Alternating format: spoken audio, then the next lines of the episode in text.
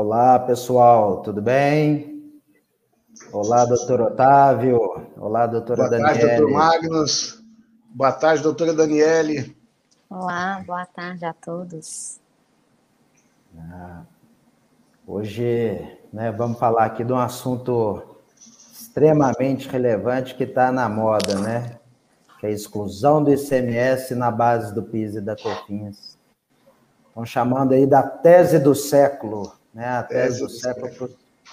É, né, o, o, o, reflexo que isso, né, para os contribuintes, para o próprio fisco, é uma coisa que realmente não está nos precedentes. Então, eu, eu concordo com o tema, né, quando chamam aí a tese do século, né, e finalmente o Supremo modulou.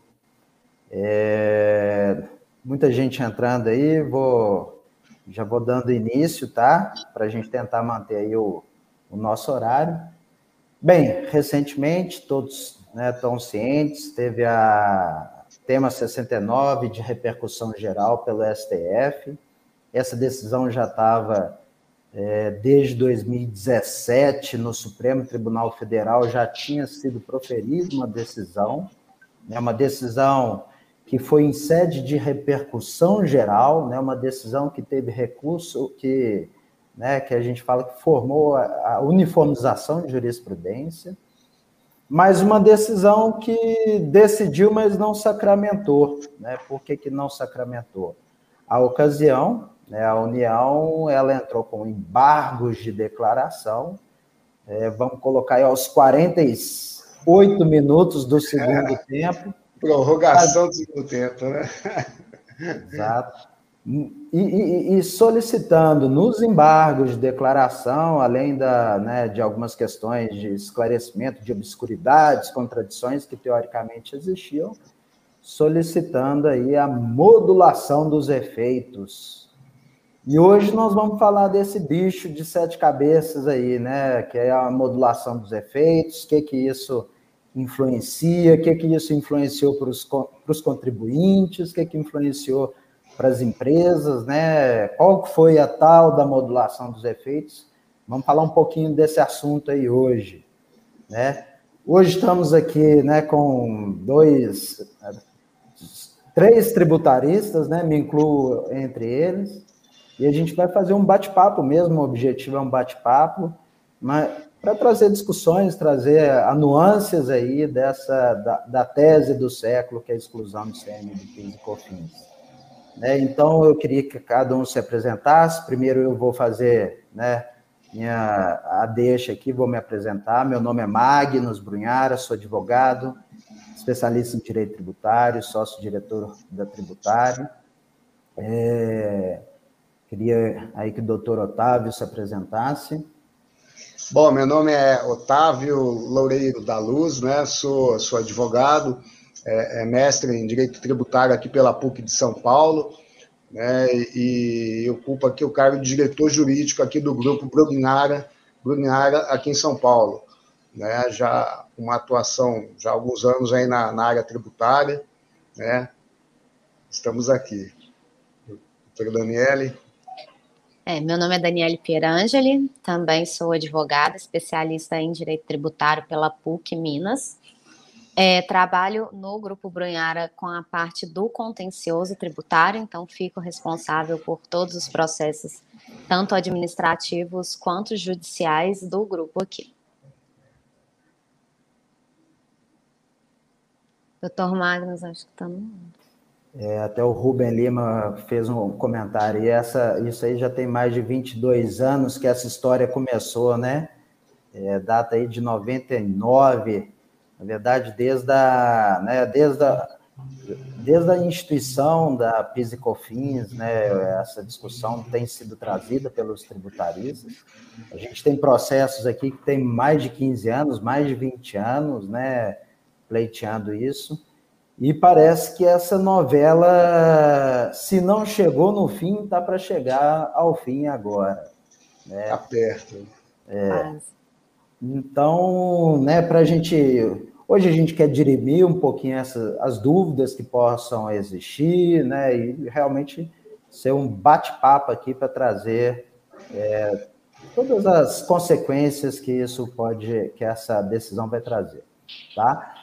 É, antes né, da gente entrar nas perguntas, eu queria que a doutora Daniele falasse um pouquinho da tese, né? O que, que, é, o que, que é essa tal da exclusão do ICMS, da base de cálculo do PIS e da COFINS, doutora? Tá. É, como o doutor Magnus já adiantou, é, o que foi julgado no STF em sede de repercussão geral foi a, o tema 69 que determinou que o ICMS ele não pode ser incluído na base de cálculo do PIS e da COFINS. Mas de onde que surgiu essa discussão? É, a base de cálculo do PIS da COFINS, de acordo com a Constituição, está lá no artigo 195 da Constituição, fala que a base de cálculo do PIS da COFINS ela só pode ser receita ou faturamento da empresa. E a discussão do ICMS está no seguinte sentido: o ICMS é um imposto estadual e que ele realmente, em algum momento né, da cadeia, ele é recolhido pelo contribuinte, pela empresa. Contudo, esse valor que ele é, ele é, é, é recolhido, ele é repassado para a fazenda estadual posteriormente. Então, ele não pode ser considerado caixa da empresa, então não, é, ele não pode se incluir no significado né, de faturamento ou de receita bruta que é dada pela lei.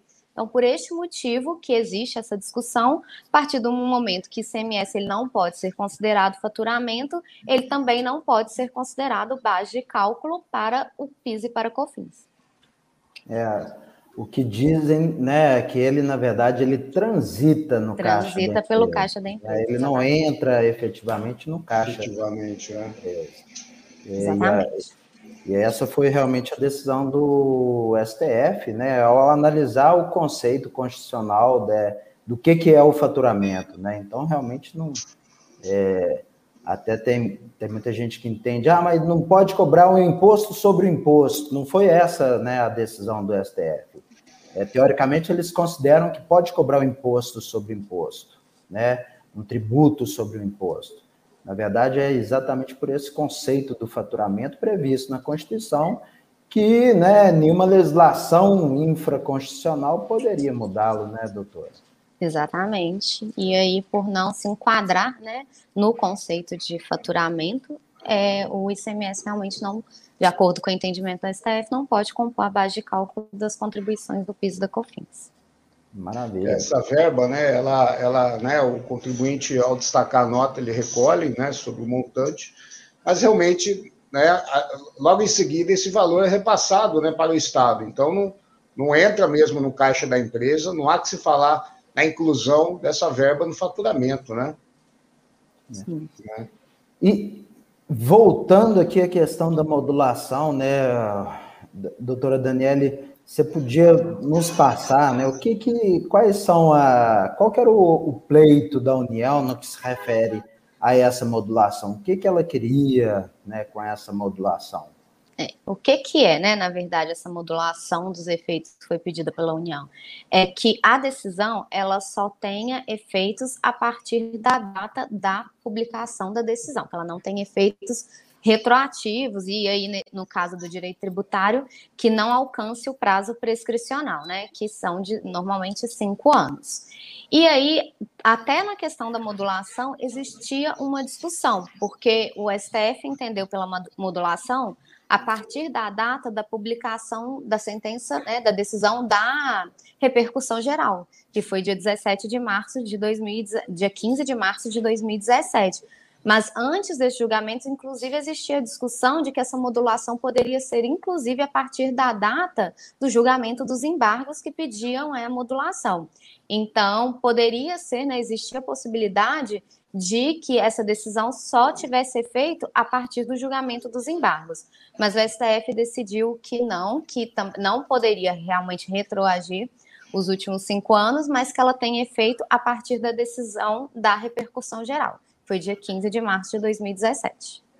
Surpresa, né, doutora? Surpresa. Eu, pelo menos, imaginei que, né, quando a gente fala que a, a União está quebrada, os caixas da União não iriam suportar isso, né, a gente até por, entrou com Sim. diversas ações aqui, até depois dessa decisão, com receio efetivamente que só quem tivesse ação né, que pudesse é, se beneficiar disso. Né? Sim, e, é. A gente essa... achava que realmente a, a, decisão do STF seria total em pró, é, pró fisco, né, em favor do fisco. Então, é, eu, né, nós realmente acreditávamos que poderia ter sido pior para o contribuinte. Na verdade, se a gente for analisar, eu acredito por um âmbito geral, foi até bem favorável ao contribuinte porque a gente ainda vai falar disso daqui a pouco, mas além de definir a modulação a partir de 2017, ainda é, definiu pelo ICMS destacado na nota, né? Que é um destacado. valor ainda mais alto do que mas... o efetivamente pago. Exatamente. Bacana, interessante. Essa, essa foi, né? so, sobre isso, Otávio, se você pudesse falar o que, que, é, o que, que é a diferença esse ICMS destacado e esse ICMS pago, o que que, qual que é a tá. diferença? Disso. O contribuinte, né, é, o contribuinte na saída da mercadoria, é, além do valor da mercadoria, né, é, você insere o valor do, do ICMS, né, 18%, e mais os tributos. Então, o, o, o, valor da nota fiscal, o valor destacado do ICMS, ele acaba sendo maior por causa disso, porque ali se inclui não só o valor da mercadoria, como também do ICMS e dos demais tributos. Então, quando você é, acaba recolhendo o PIS e COFINS, sobre, ele acaba sendo é, é, englobando esse valor total da nota, então por isso que ele acaba sendo maior. Né? É, isso também foi um, um, ganho, né? ao nosso ver, uma surpresa, até um ganho para o contribuinte, além dessa modulação, né?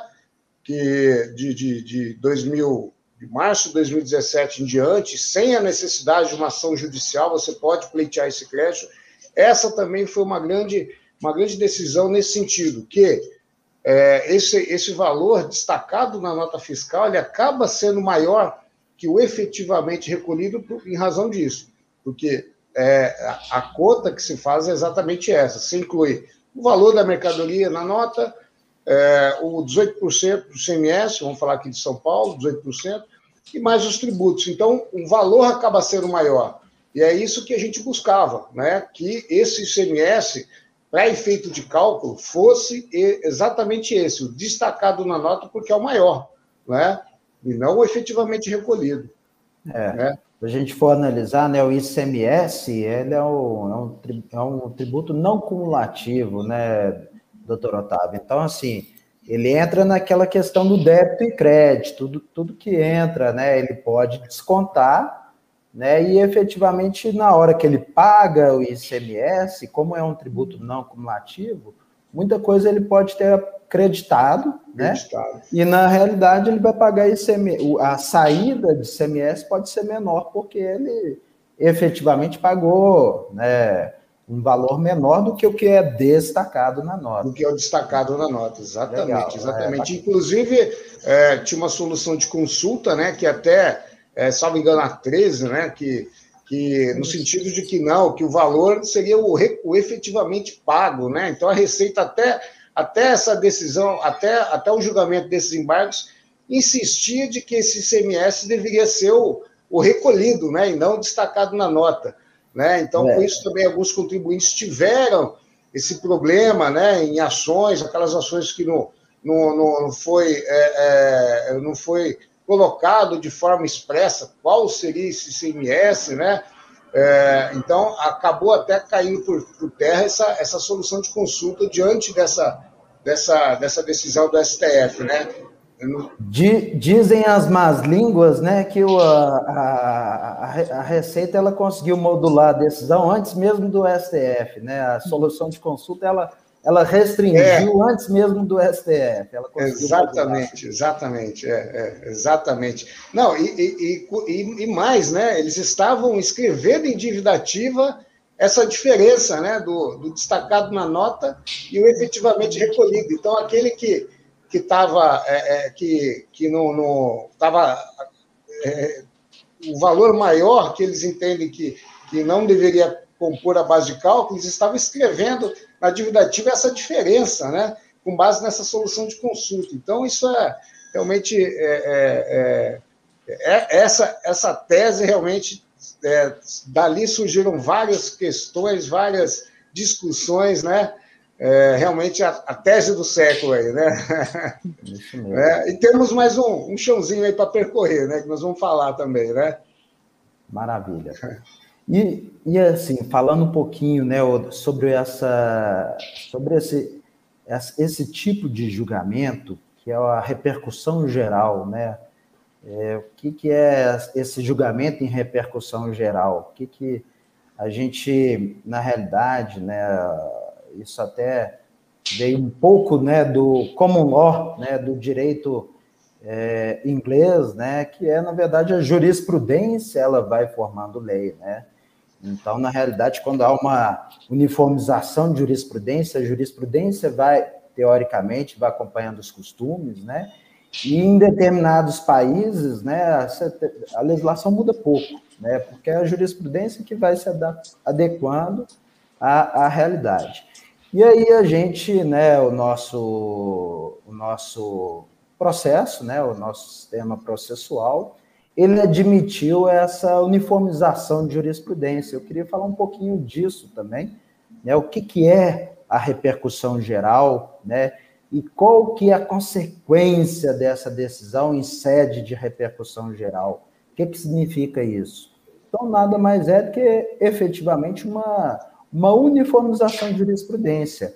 O que quer dizer, peraí, eu sou juiz aqui em Belo Horizonte, eu não concordo com o ICM na base do PIS e COFINS problema é seu.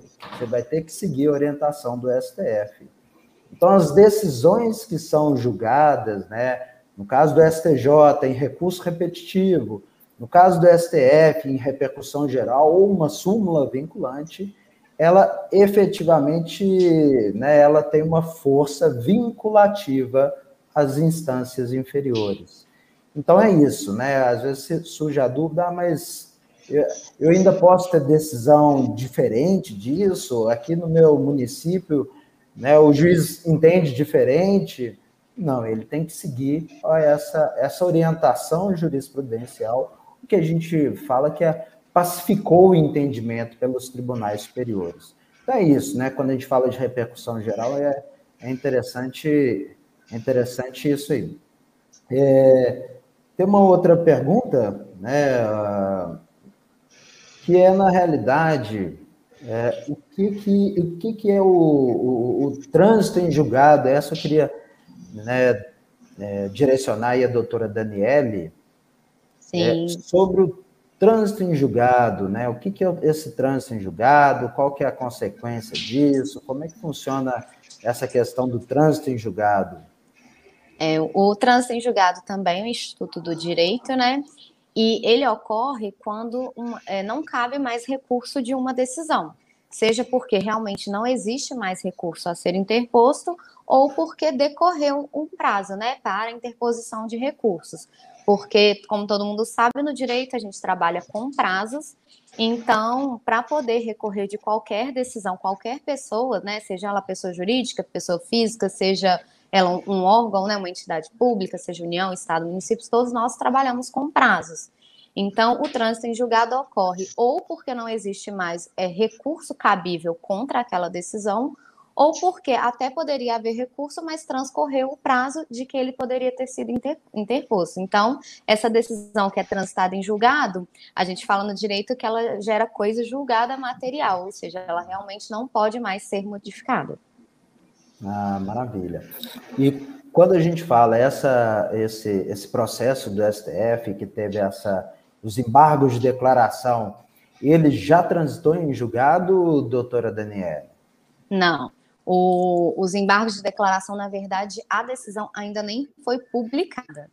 Então, assim, a gente tem acesso, né? É, o, o, julgamento no STF ele é público, ele é televisionado, então todos nós podemos acompanhar em tempo real o julgamento. Mas para que um prazo ele comece a ser contado, ele a decisão que foi proferida precisa ser publicada. No caso do julgamento dos embargos de declaração, a decisão ainda não foi nem publicada, então o prazo para recurso ainda não está nem correndo. Então a gente ainda tem que aguardar a publicação dessa decisão para é, verificar se durante o prazo de recurso alguém vai interpor algum recurso contra essa decisão. É, cabe ressaltar que cabe ainda um recurso, assim, é, é Já a gente era acredita. A pergunta que eu iria fazer. a gente acredita que provavelmente é, serão opostos novos embargos de declaração para sanar é, alguns pontos que não ficaram claros na decisão.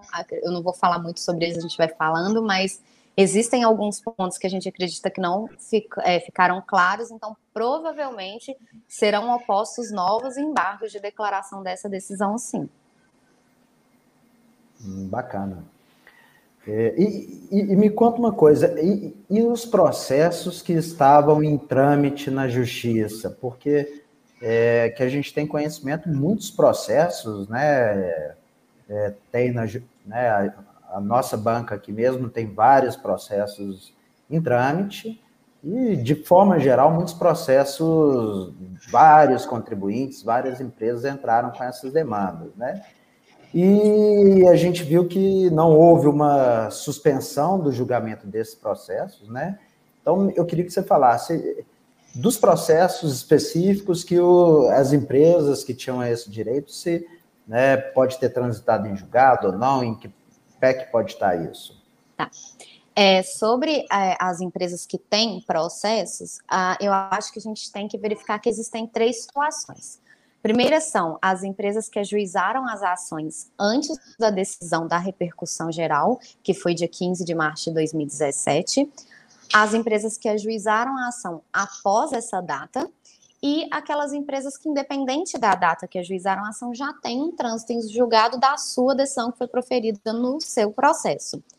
É, no caso das, das, empresas que ajuizaram as ações antes do julgamento da repercussão geral, lá em 2017, ficou claro na decisão que elas vão ter direito, inclusive, a recuperar os últimos cinco anos. Então, elas vão conseguir né, o prazo, aproveitar do prazo prescricional para poder recuperar os valores.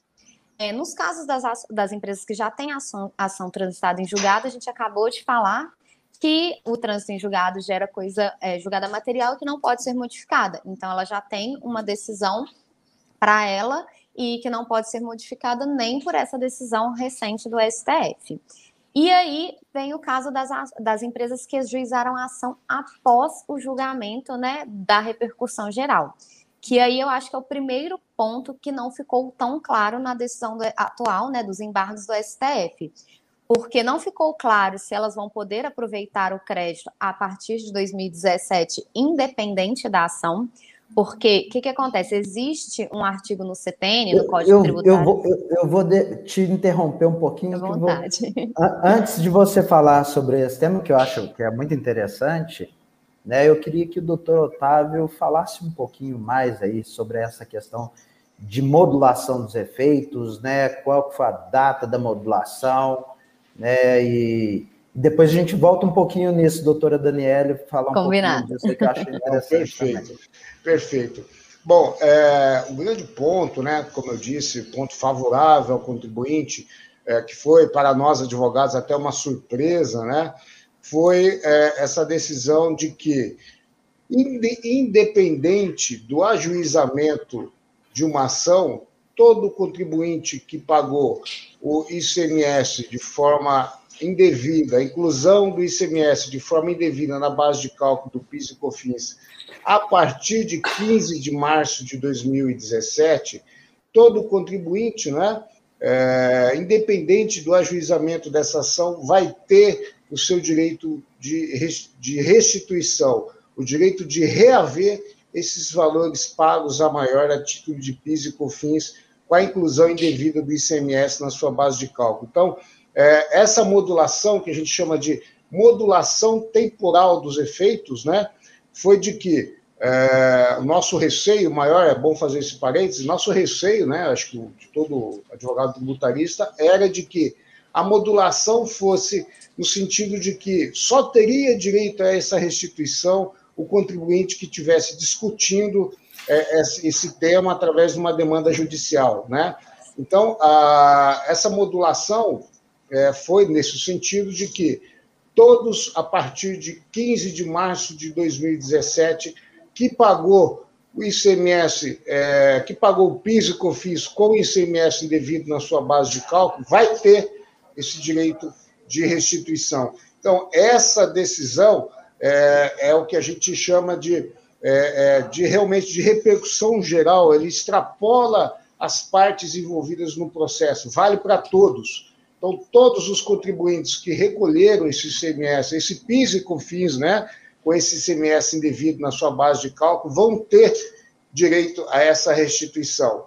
Né? Então, esse foi o grande, o grande ponto favorável. E o segundo ponto, que o valor para efeito de cálculo vai ser também, que era um dos pontos né, dos embargos de declaração, vai ser o valor destacado na nota fiscal, que é, é, é maior, é maior do que o efetivamente recolhido. Né? Então, vitória também, um né? ponto muito favorável, exatamente, um ponto favorável ao contribuinte, né? É, independente do ajuizamento de ação ou não, né? Agora, é claro, é, é, com essa modulação, né, é o que a doutora Daniela é, muito bem disse, né, é, o, o, o, a, o, voto da relatora faz menção àqueles que entraram com ação antes de março de 2017, né, antes de 15 de, de março de 2017, né, voto da relatória no sentido de que, para esses, vai ter um efeito retroativo, eles vão conseguir recuperar um período maior de, né, de, de, de, de PIS e COFINS. Né? É, agora, posteriormente a 2017, realmente o, o, o, voto da relatora, eu falo do voto porque o acordo ainda não foi publicado, né? nós estamos aí aguardando a publicação do acordo, então o voto da relatora não faz menção a esses contribuintes que ajuizaram essas ações após 2017.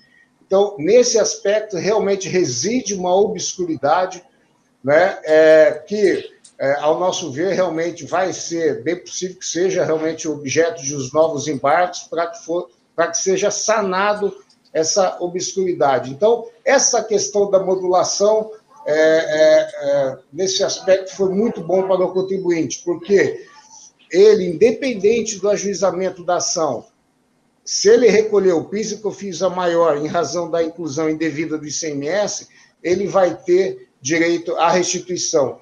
E, e, outro ponto importante, né? Como ele não tem ação judicial, não, é, aquele que não tem ação judicial não vai, ele vai, ele já vai poder é, apurar esses valores, né? E já poder fazer a compensação independente de um trânsito em julgado numa, numa, numa ação, né? Aquele contribuinte que tem uma ação antes de 2017, ele vai ter que aguardar o trânsito em julgado para ele poder fazer essa restituição, né, na, na, na forma do artigo 170A do CTN, né? Então, é, essa modulação realmente é, foi bastante interessante para nós, advogados tributaristas, para os contribuintes, né, que, que pagaram esse, esse PIS e COFINS maior. Foi um, um, uma vitória, eu diria, foi uma vitória para, para nós, né? É, eu acho que é, essa questão da modulação é, eu acho que o STF conseguiu encontrar um equilíbrio nessa decisão, nessa decisão dele, né? Porque é, a, a, Fazenda Nacional a gente sabe que vinha lutando bastante, né? Falando da, da questão do, do, do, do, do abalo econômico que isso podia gerar no caixa da União, oh. né? É, se tivesse que devolver tudo que foi pago, né, de forma indevida. Então, acho que eles conseguiram achar um equilíbrio né? E essa modulação acho que foi muito bem colocada é, da forma como foi. Eu acho que todos ganharam um pouco, né? E, e, e o contribuinte realmente é, isso, isso, o contribuinte sem ação judicial, ele vai agora poder pleitear esse crédito, né? Em razão dessa modulação aí. Então, esse foi um ponto bastante bacana, bastante interessante para nós advogados contribuintes e para, para nós advogados tributaristas e para os contribuintes, né? Então, a modulação realmente é, é, é, é, você poder aplicar essa decisão para é, é, não só as partes envolvidas no processo, em sede de repercussão geral, abar, abarcando todo contribuinte que recolheu esse PIS e COFINS a maior, né? É, eu então, acho que ficou claro. Bem, muito boa, né? Interessantíssimo. Vou, vou, vou, compartilhar uma experiência que eu, eu tive aqui que na época eu não sabia se tinha valido a pena ou não, tá, doutor? mas eu te confesso que no dia 14 de março de 2017, nós ficamos com a equipe aqui, ó, só distribuindo a ação, nós entramos com, né? nós entramos com umas 50 ações aqui no dia 14 de março de 2017. Acho que nem, nem você nem a doutora Daniela estavam aqui é, ainda mas ela acompanha pelas, pelos processos que, e, que acompanham. É, e valeu a pena, e né? hoje, valeu hoje eu falo, nossa, será que valeu a pena? Hoje eu falo, valeu a pena, porque valeu a pena. é aquele contribuinte que, né, que ajuizou, algumas dessas já até transitaram em julgado, né, doutora? Mas Sim. é aquele contribuinte que vai, né, vai poder levantar 2016, 15, 14, 13, 12. Né? É. Então, vem, vai conseguir levantar efetivamente né, quase cinco mais quatro anos, né? São nove, nove anos. anos. Fora as ações que a gente já tinha anterior, que tem ação que tem mais de 10, 10 15 anos. Agora, eu acho interessante assim, a, a, a, a ideia né, da, que a, a, a União ela entra com embargo de declaração, né, alegando os efeitos disso, os efeitos nocivos que essa ocorrência do que eles chamam de uma reforma tributária com efeito retroativo e que via gerar um impacto econômico, financeiro, orçamentário enorme. Mas eu acho engraçado que, infelizmente, é uma é, é coisas do Brasil, né? Desde 2017 já está decidido em repercussão geral. Em vez dela tomar atitude, já né, reduzir, ela continua cobrando errado, ela lança uma solução de consulta né, restringindo um direito que sequer tinha na, né, uma, uma coisa que sequer tinha na decisão do STF, e depois vem falar em reforma. A solução de consulta. Exatamente, exatamente. Só valia para quem tinha é. ação, né? Ela não aplicou é. o entendimento do STF de forma geral. A solução de consulta, além de restringir o direito contribuinte, ela restringia para quem tinha ação transitada em julgado só. Então, Exatamente. ela não aplicou o entendimento do STF em momento nenhum, só para aquelas empresas que já tinham uma decisão. Agora, falar que ela foi surpreendida, não, né? Tinha um cálculo errado, tinha cobrança indevida. Quem paga a conta é sempre o contribuinte, né? Eu fico até com receio de que novos tributos sejam criados para pagar essa conta, que eles vão falar que o caixa não tem, né, não vai, não vai comportar. E né, sempre quem paga a conta, no final das contas, é sempre o contribuinte. contribuinte. Não, e essa, e essa, essa prática né, de entrar com embargo de declaração, que é um recurso para você sanar contradição, obscuridade e omissão, você opor uns embargos, um recurso, é, pra, é, pleiteando uma modulação né, que não é o escopo do, do, do próprio recurso, o recurso não, não, não, é, ele visa três coisas, né? Sanar obscuridade, contradição e, e, e omissão. É, a partir do momento, acho que esse julgado serviu muito para isso. É, é, esse argumento da União é, de que pode ocorrer um abalo nos caixas da União e usar esses embargos para pleitear uma modulação isso deixa, deixa nós, tributaristas, com um certo receio, porque pode ser uma prática que pode, pode ocorrer né, em, outros, em, em outros entes federativos, Estado, município, eles podem, né, vão, vão é bem Pode ser, não, né? Esse argumento, é, né? A modulação é. dos efeitos veio para ficar e não vai embora mais, não. Exatamente, ser, não. É, exatamente, é, é. É, triste então, que isso, como nós falamos, foi uma inovação que né, foi, veio no, efetivamente no, nos embargos de declaração, que teoricamente era para sanar uma contradição, obscuridade, né? mas o STF entendeu que isso é possível, né? trazer essa modulação em sede de embargos de declaração.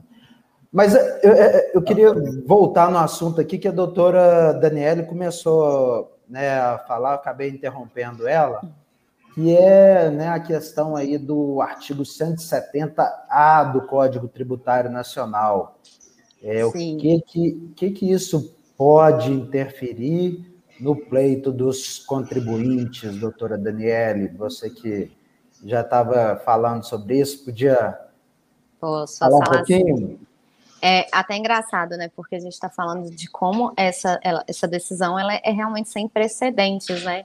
Que ela trouxe muitas coisas que a gente nunca viu, e eu acho que uma das coisas é exatamente essa. Por quê? Doutor Otávio acabou de falar que as empresas que não têm ação podem se beneficiar quase que automaticamente da decisão, enquanto as empresas que é, ajuizaram a ação, contudo, após a decisão da repercussão geral, elas elas ficaram meio sem, sem saber o que, pode, o que pode ser feito. Por quê? Ficou no limbo aí, Ficou né? no limbo, exatamente. É, exatamente, no limbo, é. Porque é. o artigo 170A do Código Tributário Nacional, ele determina que não é possível a compensação de tributos, né, de forma geral, sem um trânsito em julgado da decisão. E aí, essas empresas têm ação em curso, então não tem um trânsito em julgado de uma decisão que está discutindo aquele assunto específico, né? Então, é, na teoria, pelo menos porque, como a gente falou, isso é um dos pontos que não ficou claro né, no voto da, da relatora, da ministra Carmen Lúcia, é, e essas, é, essas empresas que ajuizaram a ação após, elas não podem, as empresas que não ajuizaram podem é, compensar a partir de março de 2017, e as que ajuizaram não vão poder, pode, em né? princípio, né? porque não tem uma decisão transitada em julgado. É. Então, assim, Ou eu seja, acho que né, esse é um dos pontos mais. O contribuinte, né? Ele correu, ele foi atrás ali Buscou do direito dele, o direito. ajuizar a ação, e agora ele, tá, ele se vê engessado, né? Porque o, o, o voto da relatora não é expresso em relação a, ao período pós-março de 2017, e ele, né? E ao mesmo tempo ele vê uma decisão que privilegia aquele que não ingressou com a ação, às vezes, né? Um dia, dois dias antes o contribuinte já, né, que, é. que vai ser beneficiado e ele, é, com o intuito de garantir o direito dele, ajuizou a ação, mas se vê nessa, né, né, nesse problema aí agora. Vou ter que né, esperar o trânsito julgar, vou ter que esperar uma decisão de novos embargos, né? Pois é. Então, é, é, é realmente é, ele vai ter que esperar mais um pouco aí, é, né? E é isso que eu até ia falar. Muitas, é. né, muitas empresas já nos perguntaram qual é a melhor atitude a ser tomada agora. Será que é melhor, nestes casos, desistir da ação né, que foi ajuizada para poder já se beneficiar a partir de 2017? E assim, o que a gente está respondendo de, de forma muito sincera é ainda não sabemos. Primeiro, porque o acórdão, né, o, a decisão do STF ainda não foi publicada, a decisão a gente só tem acesso ao voto, né, da relatora. Segundo, porque a gente também não sabe se vai ter ou não recurso para poder discutir, inclusive, esse ponto. Talvez tenha algum recurso questionando isso também, e às vezes vale a pena esperar. Então, realmente, é, é difícil até para a gente poder passar uma orientação nesse momento, porque ficou realmente muito em aberto mas eu acho ainda que vale a pena esperar um pouco antes de tomar uma decisão de desistir da ação, por exemplo, porque é, para poder ver né, o que, que o STF vai se manifestar nesse assunto, em, em relação a isso. É, eu, eu, eu, eu, sinceridade, eu tenho meu ponto de vista, tá? Assim, é, né, fazer uma análise sistemática mesmo né, da, da, do Código Tributário Nacional, com entendimento da decisão do STF e votos proferidos pelos demais ministros, né, é, no meu entendimento, ali, o que ficou claro é só quem tem o trânsito em julgado até a decisão dos embargos de declaração, é que, na verdade, poderia fazer a, a compensação de imediato. Eu entendo né, que o artigo 170A do Código Tributário Nacional, e, que diz o seguinte, né, a compensação só pode ocorrer, se eu entro com uma ação judicial, a compensação só pode ocorrer depois do trânsito em julgado do processo. Ou seja, aquilo que você explicou lá no início, né, que não tem mais recurso. Então, se o processo está pendente, né, eu acho que interessante é, é efetivamente Esperar. aguardar, saber o que, que vai ter essa decisão, né, que, como é que vai ser essa publicação, saber se vai ter algum outro embargo de declaração para esclarecer, clarear esses pontos que a gente ainda não tem essa certeza. Mas, né, se não mudar nada, meu ponto de vista é que talvez seja mais interessante como não vai mudar nada, né? Eu vou poder só recuperar de março de 2017 para frente, se eu não tiver ajuizado a ação antes disso, é, eu vou ter o mesmo período, então talvez seja até interessante desistir da ação, que aí você fica, né, você não fica vinculado a essa, a essa restrição do artigo 170A do CTN. Sim. E, e só complementando, dentre todas essas possibilidades, ainda existe uma outra que também, que é, ela é, também vai ficar meio no limbo, que é existem empresas que te, vão ter ações que vão transitar em julgado após a decisão dos embargos de declaração. A gente, inclusive, tem empresas que estão com, com, ali né, para transitar em julgado, aguardando só o prazo transcorrer mesmo, e aí, será que essas empresas vão aproveitar desse trânsito em julgado? Será que ele vai valer mesmo após a decisão da modulação pelo STF? Então, eu acho que essa ainda é uma outra discussão, é um outro caso que também fica, fica meio perdido com só lendo apenas o voto da relatora, né? Será que nossa relatora vai ter muito trabalho pela frente ainda nesse julgamento ou será que isso está acabando? Pois é, aí é que a gente é, não sabe, eu, né? A gente acha que está assim, acabando, assim, mas. A gente espera, né? Se, se houver essa, essa oposição de novos embargos, né? Esses embargos que foram julgados agora foi quase quatro anos, né? Para julgar. Não, acho que é. não, acho não, é, a, a, gente é. espera que, se forem opostos novos embargos, me parece que o ponto é, é, é, muito, é muito claro qual é o ponto que a, a ser sanado, né? A obscuridade e que se decida né, logo para que esse, esse processo, processo do século, se defina e esses outros aí, né, é, que estão nesse, nesse limbo, né, possa transitar em julgado com base no, né, no, na, na, na, decisão final dessa, dessa, dessa discussão do, do, do século, né? Então, vou, é... vou confidenciar uma coisa para vocês, não sei se vocês sabem disso. Eu fui aluno da Carmen Lúcia, das melhores professoras que eu tive, ela foi inclusive minha orientadora de monografia, e não sei se vocês sabem, provavelmente é surpresa, foi o único pau que eu tomei na faculdade foi com ela. eu fui, fui, reprovado na matéria de Direito Constitucional, que é uma das matérias que eu mais amo, né? E acabei, né, com, com a reprovação, acabei ganhando mais paixão ainda, que aí eu, ó, na Teve época eu trabalhava, mais, né? tive que estudar mais. Na época eu trabalhava em dois lugares, trabalhava no Tribunal de Justiça e trabalhava né, na Secretaria de Saúde. Não tive tempo, a, a, prova dela era muito difícil, não tive tempo de estudar e realmente fui, fui reprovado, mas é, a considero uma grande jurista. É, verdade. É verdade. Vamos, vamos aí para a próxima pergunta, né? E, é, que eu acho que até, de certa forma, a gente já respondeu né, que é como fica para as empresas que entraram com a ação antes de 2017 e já tem o trânsito em julgado. Né? Então, acho que foi, foi esclarecido isso, né, que é as que entraram antes de 2017 pode levantar os últimos cinco anos da data do ajuizamento. Aquelas também que já têm o, o trânsito em julgado, né, do, que já mesmo sendo né, depois contra o trânsito mesmo sendo depois contra é. o trânsito em julgado nem o STF pode né? E por fim né a, a, dificuldade é realmente essas que tiveram com não tem o trânsito em julgado né como que vai ser o, a condução. Então acho que a gente pode ir para a próxima pergunta aí. É, que é, na realidade, né? Agora tem um ponto, né? Acho que até um ponto assim interessante, né? Essas ações que têm uma decisão onde o juiz, de forma expressa, falou que o valor do ICMS a ser devolvido é o, é o recolhido e não o destacado, né? Ele vai se beneficiar agora, porque se não tem um trânsito em julgado, ele vai, ele vai, é, é, é vai manejar a, a, a, a o recurso próprio, a petição própria, para que essa decisão que falou que é o destacado na nota prevaleça na ação dele, né? Então pode ser até, até um ponto favorável que o contribuinte pode ter seguindo essa, essa linha, nesse né? raciocínio, né? Então, é, é, talvez ele possa até é, achar interessante, ó, não transitou em julgado, mas agora eu posso pleitear o, o valor maior, porque é o destacado na nota, né?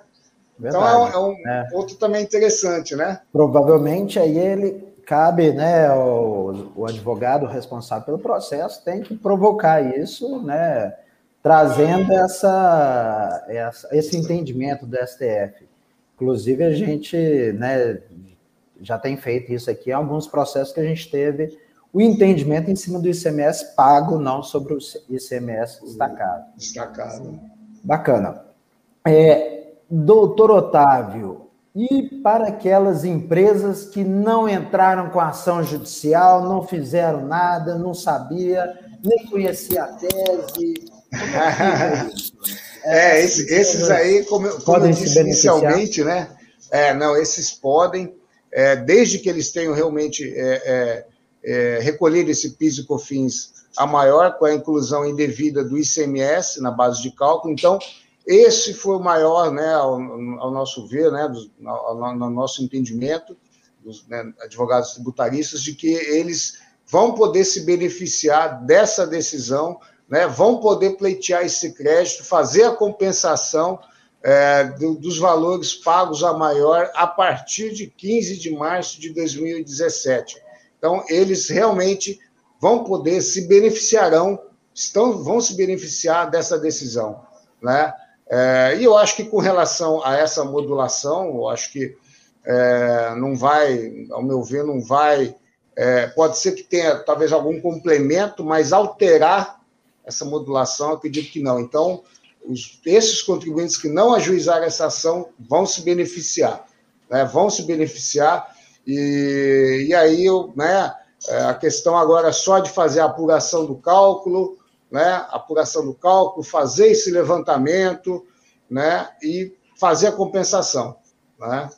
Esses foram os maiores beneficiados, né, eu acho. Exatamente. É, que exatamente. não fizeram nada, ficaram quietinhos. Nada e ainda vão, vão ter o aproveitar de quase tudo. É, e o ICMS destacado na nota. E destacado ainda. Né? ainda. É, é, exatamente. Diz, diz, que o direito não socorre aos que dormem, essa aí foi uma exceção, né? É. é. Essa foi uma exceção à regra. Né? Exatamente, exatamente. Né? E, e aí, doutor, a gente está falando de uma compensação administrativa mesmo, né? Não... Isso, isso. É, é, é diante dessa decisão do, do STF, é, o contribuinte ele pode agora já ingressar na via administrativa direto, sem ação judicial, e fazer a compensação desse crédito que ele deve apurar. Né? Deve ser apurado que ele pagou a maior a título de PIS e COFINS é, é, fazer essa, essa, essa conta, esse cálculo, né, com a exclusão desse CMS da base de cálculo, apurar o valor e fazer essa compensação direto na esfera administrativa, né?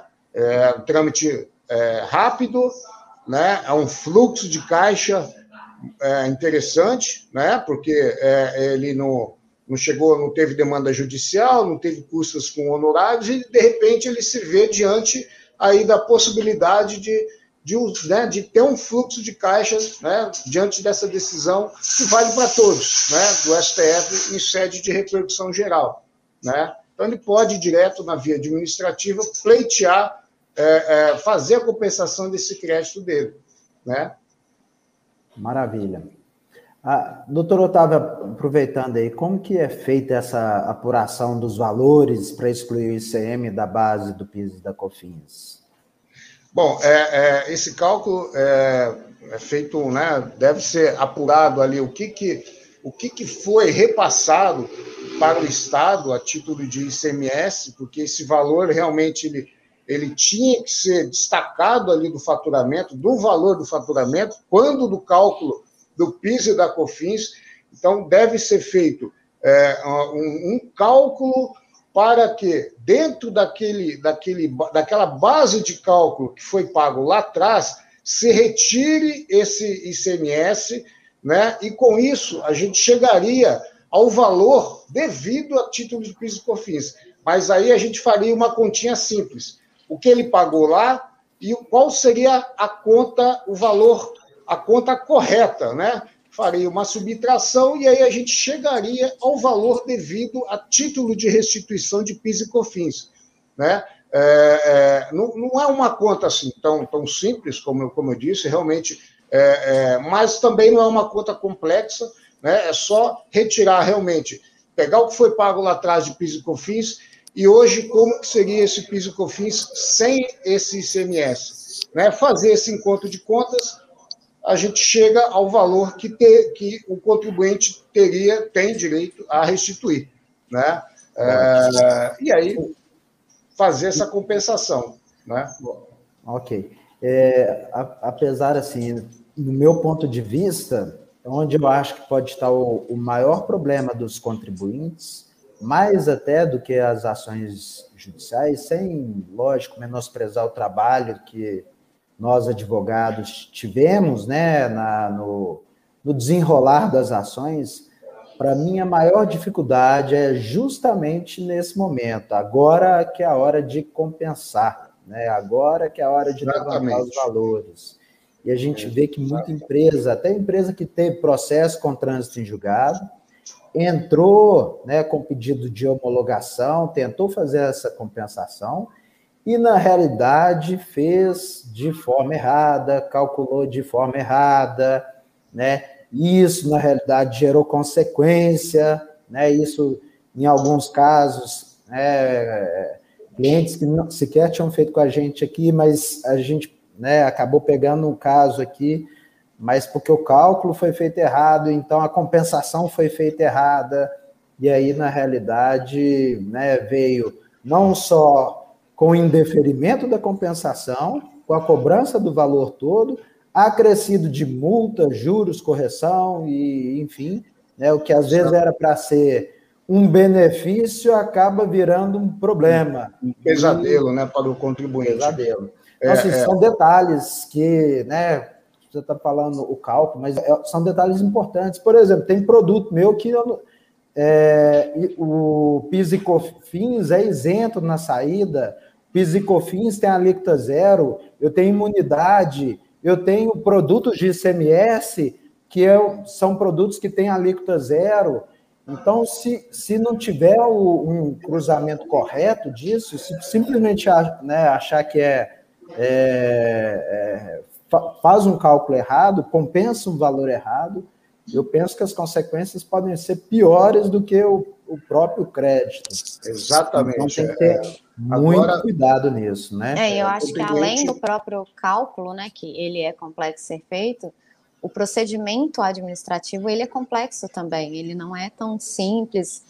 É, você precisa realmente de ter um conhecimento né, dos processos que são feitos administrati administrativamente junto à Receita para conseguir fazer essa compensação de forma que ela não seja questionada futuramente, de forma né, que fique tudo bem, que dê uma segurança para o contribuinte. Então, além do cálculo não ser tão simples, o procedimento junto à receita também não é tão simples assim. Exatamente. Doutora, você que está à frente do contencioso, eu vou te fazer uma pergunta aqui de supetão, que talvez te surpreenda, mas enfim. E aquela, eu fico pensando aqui, tem alguns clientes que têm um passivo tributário grande, que tem, né, às vezes está tem, tem uma cobrança judicial ali de PIS e COFINS, está tá com uma execução fiscal em trâmite, só que essa execução fiscal dele, ela ela ela ela está incluído o ICM no PIS e COFINS. Contra é, isso, tem, tem, tem, tem defesa? Dá para fazer alguma coisa, doutora? Dá, eu acredito que dá, primeiro porque, como o doutor Otávio já falou muito bem, a decisão foi em sede de repercussão geral e isso significa que ela vale para todos, independente, né, todo mundo que contribuiu com o ICMS na base de cálculo do PIS da COFINS. E aí, nos casos das execuções fiscais, eu entendo que é possível é, entrar com uma exceção de pré-executividade, né, que é uma peça que ela não, não é elencada no código como um recurso, mas ela é aceita pela jurisprudência, e ela é exatamente para esses casos, né, em casos em que há decisões, algum fato superveniente à ação que tem que ser questionado, que não precisa de dilação probatória, E então eu acho que sim, que essas empresas que têm execução fiscal é, cobrando o PIS e COFINS com ICMS incluído na sua base de cálculo, pode sim é, fazer uma exceção de pré-executividade pedindo a revisão desses valores para excluir de acordo com a decisão do STF. Ó, fica hashtag fica a dica. Né? Fica a dica. É, e esse julgamento, né, ele não deixa, não deixa de ser um, um fato novo, né? É, desde quando todo fato novo ele pode ser é, utilizado no processo em qualquer momento, né? Então, é, com essa modulação, né, é, com esse entendimento que pacificou, de certa forma, a decisão de mérito lá atrás, ou seja, o ICMS não pode compor a base de cálculo PIS e COFINS, então é uma decisão de mérito que, em relação a esse ponto, é, ao meu ver, transitou em julgado em relação a esse aspecto, né? Esse novo julgamento foi somente para analisar essa questão da modulação, então realmente é, é, decidiu-se, é decisão de mérito pacificado de que CMS não deve compor a base de cálculo. Então, é, também, é, com base, acho que é um outro argumento que a gente pode usar nas peças processuais, exceção de pré-executividade, ou até mesmo, se tem uma exceção de pré-executividade não foi é, é, é, utilizado esse argumento, esse, né, porque até mesmo esse julgamento não tinha sido realizado, com base nesse julgamento, por se tratar de um fato novo, é, eu entendo que a gente pode, o advogado pode ingressar com uma petição simples no processo, ainda que ele já tenha manejado uma exceção de pré-executividade, mas por se tratar de um fato novo, de uma decisão que ocorreu agora, ele pode se utilizar dessa decisão através do ingresso de uma petição para que o cálculo seja refeito. Né? Ou, mesmo, ou, ou mesmo nos embargos. Ou mesmo nos embargos, né? É, exatamente. Até mesmo uma nova exceção, porque a matéria é outra, né? É, exatamente. Surgiu a partir de um fato novo, eu acho que ainda cabe até uma outra exceção. Eu uma vejo... outra exceção nesse sentido, né? Uhum. Exatamente, exatamente. Né? Nós estamos chegando, infelizmente, ao final da nossa live aí. Eu queria só né, fazer mais uma pergunta a doutora Daniele, né, se existe o risco aí de, é, de ter uma modificação, uma reversão dessa decisão do STF. A gente falou aqui que o processo ainda não transitou em julgado. Qual é a sua opinião sobre isso, doutora? Olha, eu acho que uma decisão favorável ao fisco, né, que reverta qualquer coisa no sentido que foi dado de benefício ao contribuinte, muito difícil. Acredito que a, a questão, a, a, primeiro que a questão da, da, não inclusão do ICMS na base de cálculo do PIS COFINS já foi julgada em sede de repercussão geral e já transitou em julgado. Então, isso já não se modifica mais.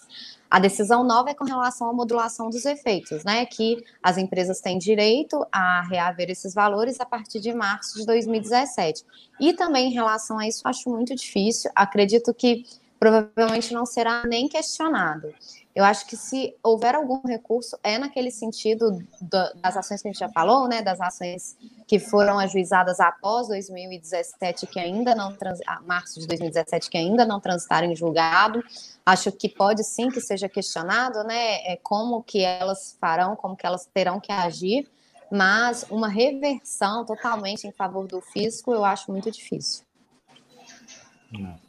É, também. Também penso dessa forma, né? É, já tem repercussão geral, já tem modulação dos efeitos, né? Reverter a favor do fisco é remoto, já está. É muito difícil. A tese já está afirmada, né? É, eu acho que essa decisão ela conseguiu, né? Aquilo que eu falei, conseguiu chegar a um, um equilíbrio, né? Um equilíbrio é, né, que favoreceu em certa parte o contribuinte, mas também em certa parte a União, né? Com que, que né, com essa modulação, né? Então eu acho que esse equilíbrio, né, dessa decisão vai se manter também. Eu acho que, né, a questão é. só esse, essa essa obscuridade em relação às ações é. após 2017. Isso daí Alguns realmente... pontos que precisam ser esclarecidos. Né? Exatamente. É. Uhum. É. Maravilha. Eu, eu não sei se temos mais perguntas aí da, do pessoal que está participando da live. É... Ah, ótimo. Rubem fez uma pergunta, acho né, pertinente.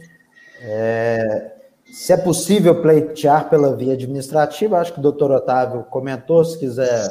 Sim, né? sim. É, desde que ele não tenha ação judicial, né? Se ele tiver ação judicial, é necessário o trânsito em julgado da decisão favorável, né?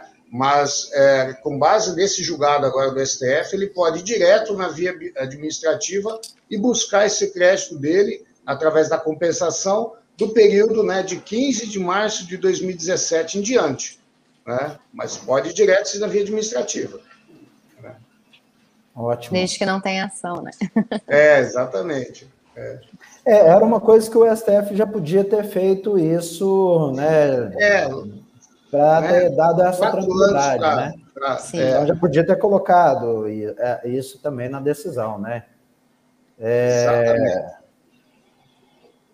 vamos excluir o ICMS, Yuli Dutra, no, nossa querida Yuli.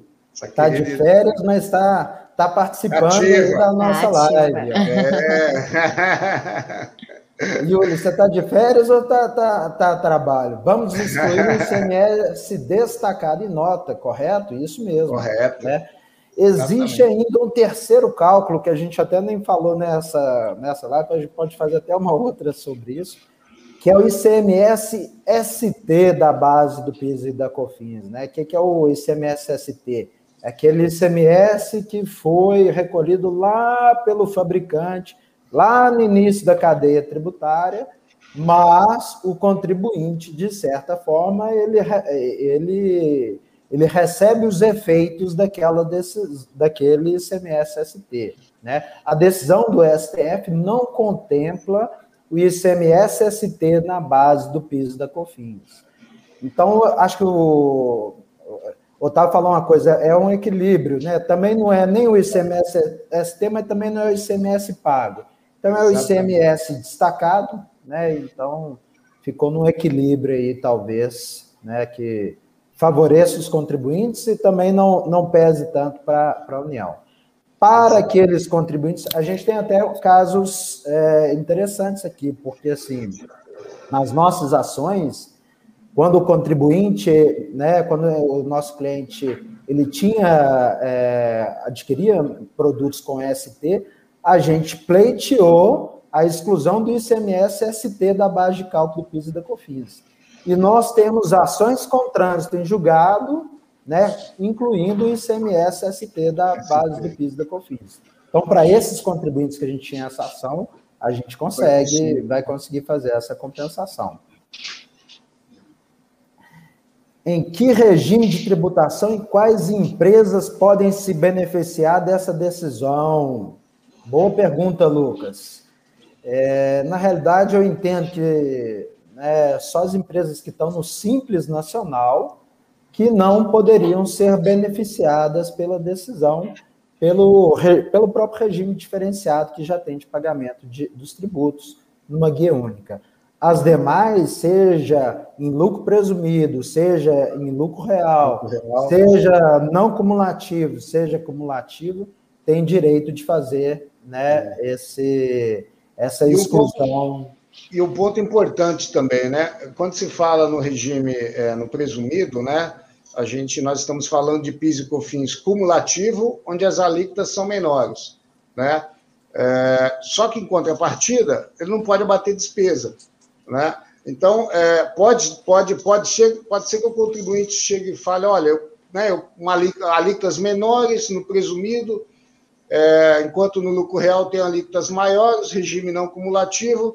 Então, eu acho que seria interessante no lucro real, né? Não, não. Por quê? Porque no presumido as alíquotas são menores, mas não tem essa possibilidade de abatimento dessas despesas. Então, ele acaba recolhendo um piso cofins também alto, né? Por conta dessa, do não abatimento dessas despesas, né? Que é possível no regime não cumulativo, né? Perfeito. Então, então, sempre ficar atento aí, ó, né, um bom, fazer um bom planejamento tributário para ter uma boa gestão tributária na empresa, né? Isso é importante. Exatamente.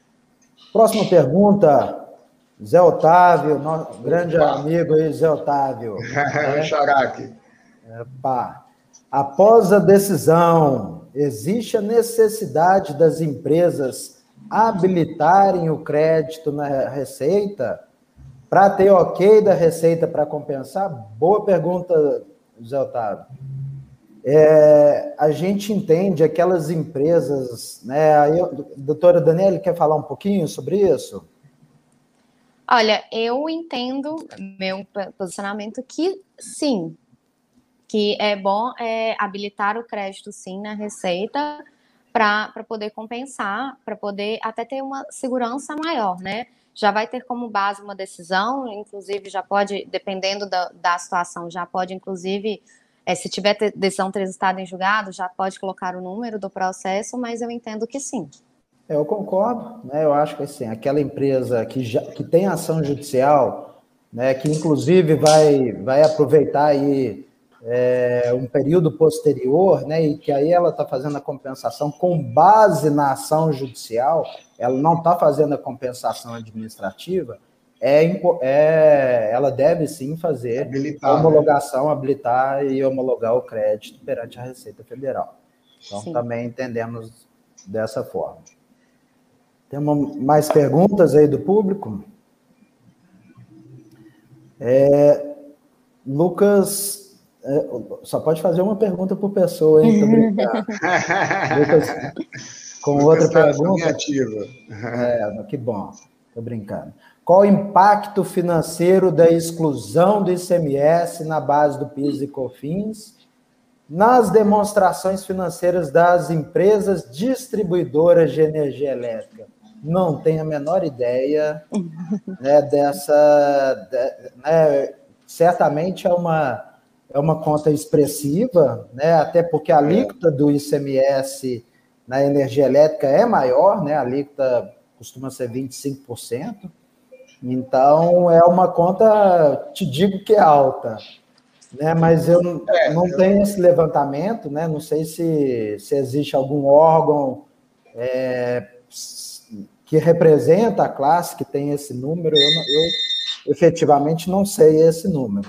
Mas é um impacto maior, porque a alíquota nas contas de é energia é maior, é maior do que as alíquotas de um outro produto. Né? Então, tende a ser um impacto maior. José Bento, é, a Tributari apresenta um diferencial tecnológico em relação às demais empresas de consultoria, quando da apuração dos valores a serem recuperados para essa situação. Eu gostei que eu, eu já a pergunta já já vou fazer meu merchan aqui, então, tá? Já vou até pegar o copo aqui da Tributari, vou fazer meu merchan. É, então, sim, a Tributari tem um diferencial, eu acho que isso faz a diferença né, que a gente tem uma, tem uma tecnologia por trás, né? Na verdade, falando um pouquinho da tributária, se assim vocês me permitirem, a empresa que está aí há mais de 17 anos no mercado, nós começamos com esse objetivo de, é, na época, vamos falar que hoje a gente seria uma startup, na época não usava essa nomenclatura, mas a gente começou a desenvolver sistema, a gente começou a desenvolver um software que lesse as obrigações acessórias e conseguisse fazer o cruzamento das obrigações acessórias. A gente fez isso quando a gente começou a fazer, o fisco estava mudando, né? O fisco ele deixava de ser um fisco presencial para ser um fisco eletrônico, saiu da era analógica para digital. Então a gente começou a desenvolver, eu falo que esse sistema nosso está sempre na versão beta, porque está sempre, né, volta e meia a gente tem mudanças, né? E aí a gente consegue, de forma célere, utilizando tecnologia, importar as obrigações acessórias e ler item por item, não é, não é por amostragem, a gente lê item por item. A gente consegue ler mais de 15 mil obrigações acessórias por minuto, mais de 15 mil dados por minuto. Então, a gente tem essa tecnologia que, que vai ajudar. Né?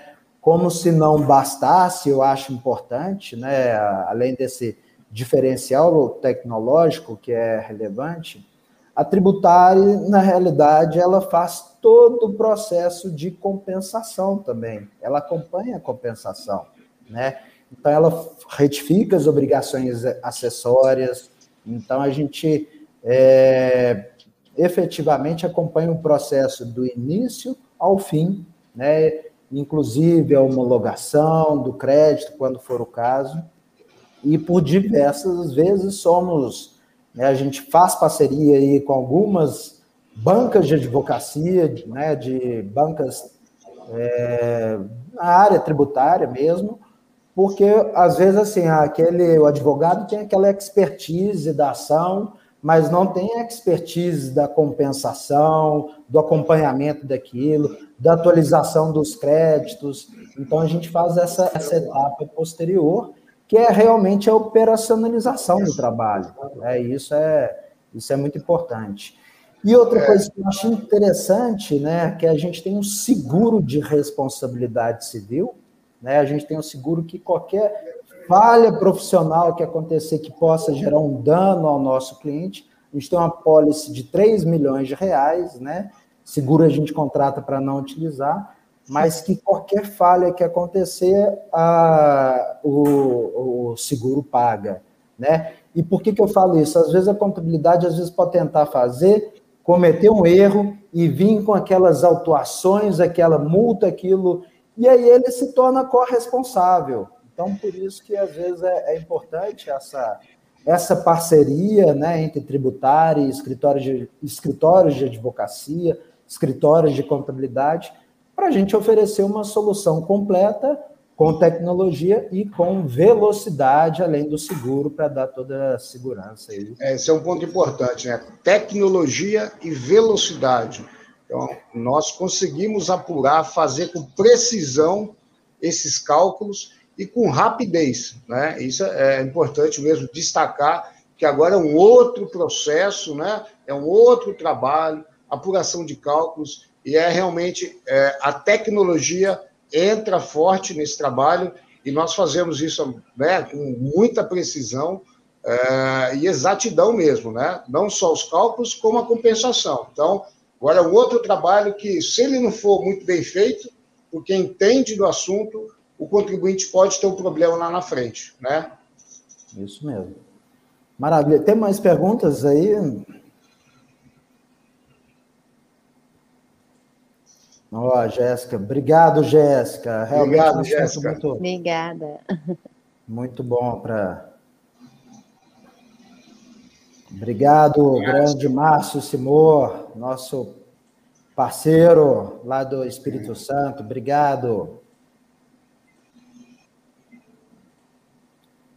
Ah, ela respondeu, ela fez a, a réplica é. aí, ó. Foi de férias, mas não ia perder bom, essa. Bom. Obrigado, bom. Tá com saudade da gente, ela tá com saudade. É. Obrigado, Lucas. Obrigado. Perfeito, também. Lucas. Obrigado. É. Grande Sebastião, né, Triângulo Mineiro. Obrigado, Sebastião. Obrigado, Sebastião. Doutor José Bento. José Kazan, obrigado, José Campinas. Obrigado, José. Maravilha.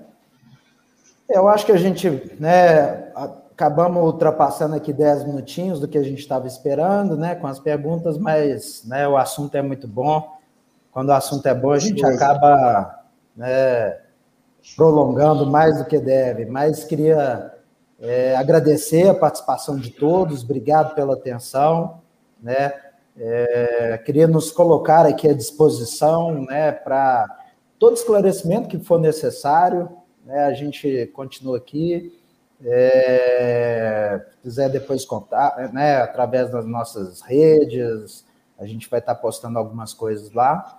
Então, nos acompanhe lá no Instagram, Tributário Oficial, né, que a gente Está sempre trazendo algumas novidades lá.